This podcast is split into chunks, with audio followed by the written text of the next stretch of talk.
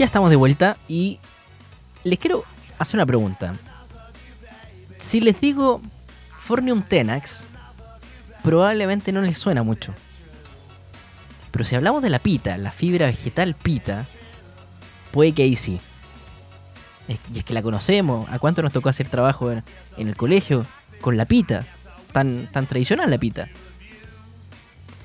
Pero, pero en esta especie, la Fornium tenax, parece que es mucho más eh, compleja o, o, es diferente, no sé. Se lo vamos a preguntar a Natalia Vázquez. Ella es creadora del proyecto Explotación y Actualización de Técnicas de Trabajo con Fibra Vegetal Pita, la Fornium tenax. ¿Qué tal Natalia? ¿Cómo estás? Bienvenida a la radio. Hola Nicolás. Natalia, bueno, decía un poco en la, introducción, ¿cierto? Que, que si hablamos por el nombre científico es como medio difícil que la gente pueda, pueda reconocer, ¿cierto? Pero cuando le decimos la pita, ah, pero la pita es la pita, o sea. Sí, aunque no todos tienen la experiencia tuya, como dices, de conocerla en el colegio. Muchas personas la conocen más que nada porque es lo que utilizan para hacer amarras de las verduras. Se ve en la feria y tiene como este uso muy menor o subutilizado que es para mm, solo amarrar, amarrar las humitas, amarrar las verduras. Natalia, pero aquí también viene, viene con, una carga histórica en, este proyecto, ¿cierto? Sí, por supuesto. Y, mencionando el nombre de nuevo, el proyecto es Exploración y Actualización. Perdón, yo lo, em, dije. De las técnicas de trabajo con la fibra vegetal PITA. Este proyecto está financiado por el Fondar Nacional de Investigación en en diseño. Y, ahí está su relación, como tú dices, con la carga histórica que tiene, porque es eh, un oficio ancestral eh, de nuestro país y del mundo en realidad.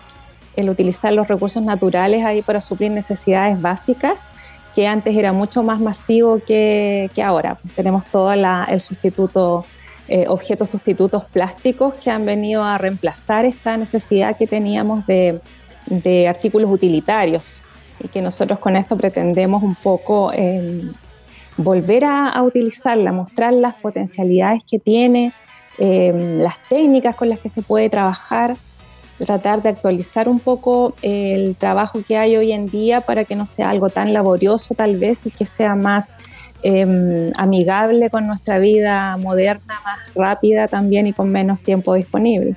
Natalia, bueno, tú eres gestora y artesana. Eh, ¿por, qué, por qué ¿qué, crees que, ha pasado a nivel de la sociedad, ¿cierto? Que hemos perdido este, este trabajo con las materias primas, el contacto. Eh, si, pensamos hace, hace años atrás, ¿cierto? Eh, nos vamos más a lo histórico.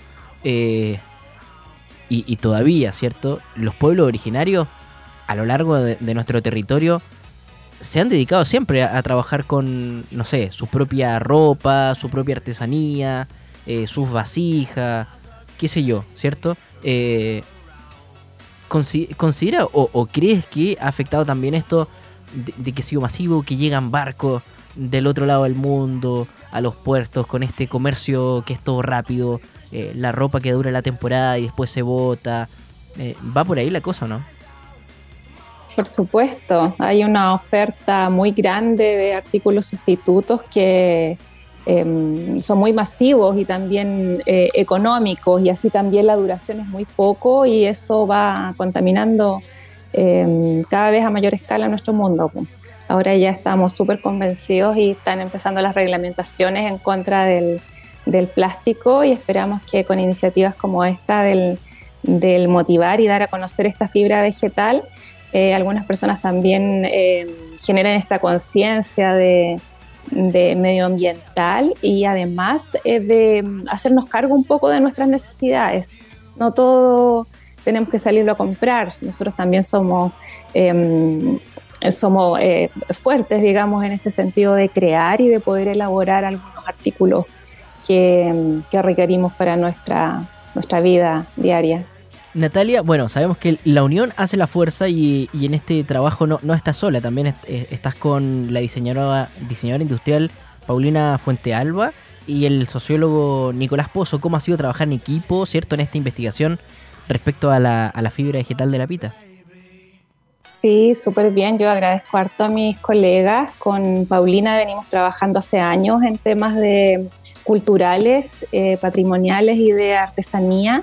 Y, Nicolás se integró a nuestro equipo de trabajo el año pasado eh, con una motivación bien personal. En realidad, las personas que trabajamos en esto y estos equipos de trabajo también se forman por la motivación, aparte de, ser un, algo laboral, digamos, una actividad laboral. Igual ahí está la motivación, hay un modo de vida, hay un, relato que tiene que ver con, hacer nuestra vida un poco más, eh, más simple, eh, más sana con el medio ambiente también, y más de promover estos oficios y de dejar aquí eh, algo para las generaciones futuras. Natalia, ¿y, cómo, cómo, lograron, cierto, llegar a, con este proyecto, cierto, a, a, fondar, a adjudicarse también este, este financiamiento para poder hacer la, investigación como corresponde. Sí, bueno, igual es un trabajo bien sistemático, bien informado. Em, el equipo de trabajo somos profesionales y ya llevábamos un tiempo de em, explorando la pita. Em, hicimos un, un, proyecto para mostrar lo que se podía lograr con eso eh, y ya hace dos años estamos haciendo talleres para enseñar a utilizar esta fibra en, lugares que, en que hay abundancia y que muchas personas no saben eh, para lo que se puede utilizar. Entonces teníamos esta inquietud de, mm, de básicamente eh, qué más podemos hacer, de qué otras maneras se puede trabajar. Y Paulina Fuente Alba ahí que también tiene su, su pyme textil, de diseño textil, eh, con ella se nos generó esta inquietud de, ¿se podrá hacer una tela de pita, podemos llegar a hacer ropa de este material biodegradable y ahí empezó nuestro, nuestro cuestionamiento. Ahí conocíamos a Nicolás también por temas de artesanía, de calabazas, de cultivo sustentable, así que lo invitamos a, trabajar y, ha sido bien bonita esta experiencia. Hoy Natalia, y en este proceso investigativo han, me imagino que han conversado también con, con artesanas y artesanos no solamente de, nuestro país, ¿cierto? Me imagino que también a nivel internacional, eh, Latinoamérica, Nueva Zelanda, ¿cierto? Que tenemos esta, esta relación donde también existe la pita. Claro, la pita es originaria de Nueva Zelanda, ha sido eh, masificada por, eh, por todo el mundo casi y mm, aquí en Chile tiene harta presencia pero sí nosotros hemos, hemos tomado como referente eh, Nueva Zelanda. Y de, hecho empezamos a trabajar con el nombre científico, con el Formium Tenas, cambiamos nuestras redes sociales a incorporar ese nombre científico porque nos dimos cuenta que Pita era muy local, estábamos eh, llegando casi dos regiones en las que se seguía llamando Pita, más al sur se llama eh, Manila, en otras partes se llama Lino el lino de Nueva Zelanda. En Argentina también le dicen la Formio. Así es que mm, decidimos utilizar el nombre científico y ahí hemos podido conectar con personas de otros países. Y específicamente en Nueva Zelanda estamos siguiendo una tesis que nos eh, abrió un poco las expectativas a lo que se puede conseguir en, esta fibra, eh, reducirlo como a la fibra única, delgada, que nos permita hacer como este tejido esta tela. Em, y ahí, ahí estamos en algunas conversaciones con algunas personas de, Nueva Zelanda. Oye Natalia, ¿y eh, cuánto tiempo llevan en este trabajo investigativo? Este proyecto en particular comenzó en abril de este, de este año, pero el trabajo en general con la PITA estamos desde el 2019. Wow. Oye, y en ese sentido, ¿cuáles son las expectativas? Eh, ¿Hacer una exposición? Una presentación, no sé, una revista, un libro? Sí, como producto de este año tenemos un librillo que va a quedar disponible a la comunidad. Nosotros estamos en una etapa de, de tratar de, de, llegar a una, a una, maquinaria que nos permita, eh, como asistidamente, tener una extracción de fibra de manera más rápida. Em, y todo lo que vayamos descubriendo en cuanto a los procesos o las maneras de, trabajar la pita va a quedar en este librillo que va a quedar abierto a la, a la comunidad. Natalia, si la, que, si la gente quiere conocer más del trabajo investigativo que están desarrollando, ¿cómo los puede encontrar? Tenemos en nuestras redes sociales, en Instagram y Facebook, con el nombre Artesanía en Pita Formium Tenax. Formium con PH Artesanía en Pita, Formium Tenax.